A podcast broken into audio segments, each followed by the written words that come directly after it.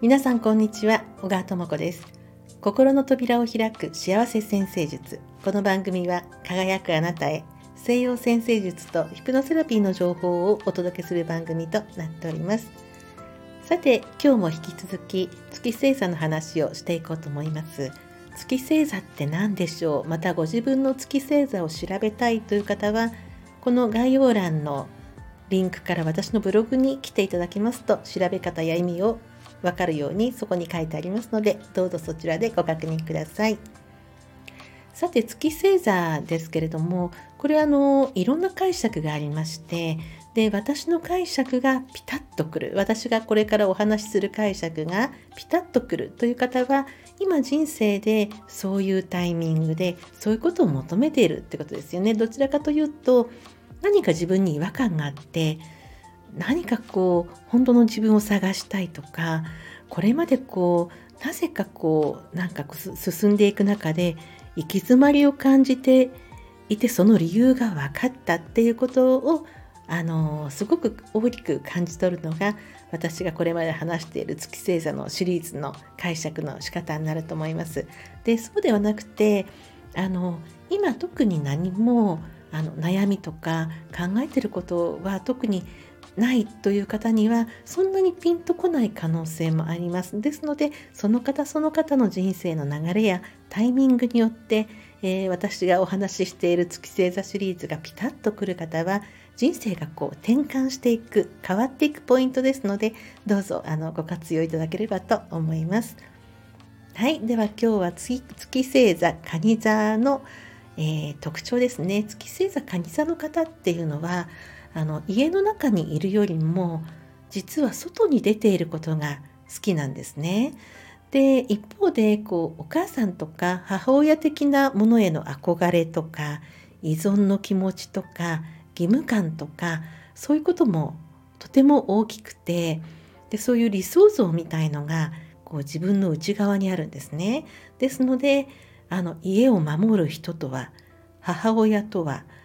お母さんとは妻とは、まあ、女性においてはですねそういうイメージがすごく強いがゆえにそうしなくちゃいけないと思ってるんですよ。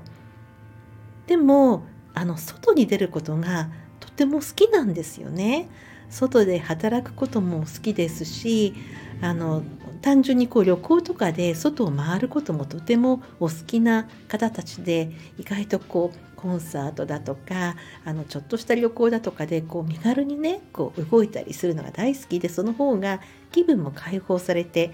あの生き生きと暮らせるんですね。ですけれどもその母親像っていうのが一番深いところにあるのでいや私はそんなことしてていいんだろうかとか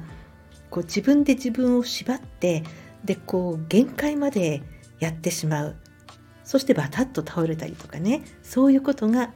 起こりやすくなってくるんですね。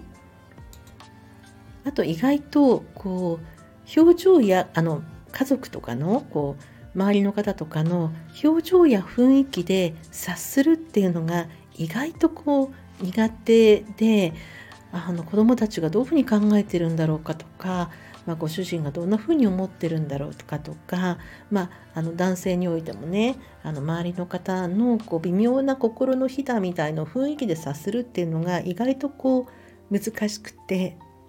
っていう悩みが出てきがちではないかと思います。もしそういうところがありましたらその葛藤をですね。こう自分で自分を縛ってこうあらねばというこう自分像みたいなところに自分を押し込めることでものすごいストレスがかかってきますのであの他のお家と違ってもいいじゃない。うちはこういうやり方で行こうよというようなことをあの決めてしまった方が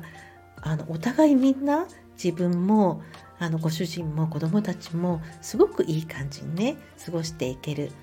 そんな星座が月星座蟹座をお持ち、まあ、今は特に女性の方を中心にねお話しさせていただきましたけれどもそれが月蟹座の方の特徴であり悩みのポイントであります。で月星座の話というのはあのどちらかというと若い頃よりも40歳を過ぎたあたりからすごくピーンとくることが多いんですね。ですので、まあ、40、40半ばぐらい以上の方があの月星座蟹座の方がこのお話を聞くとわかるという方が非常に多いのではないかと思います。はい、聞いてくださってありがとうございます。お相手は星読みの小川智子でした。また次の放送でお会いいたしましょう。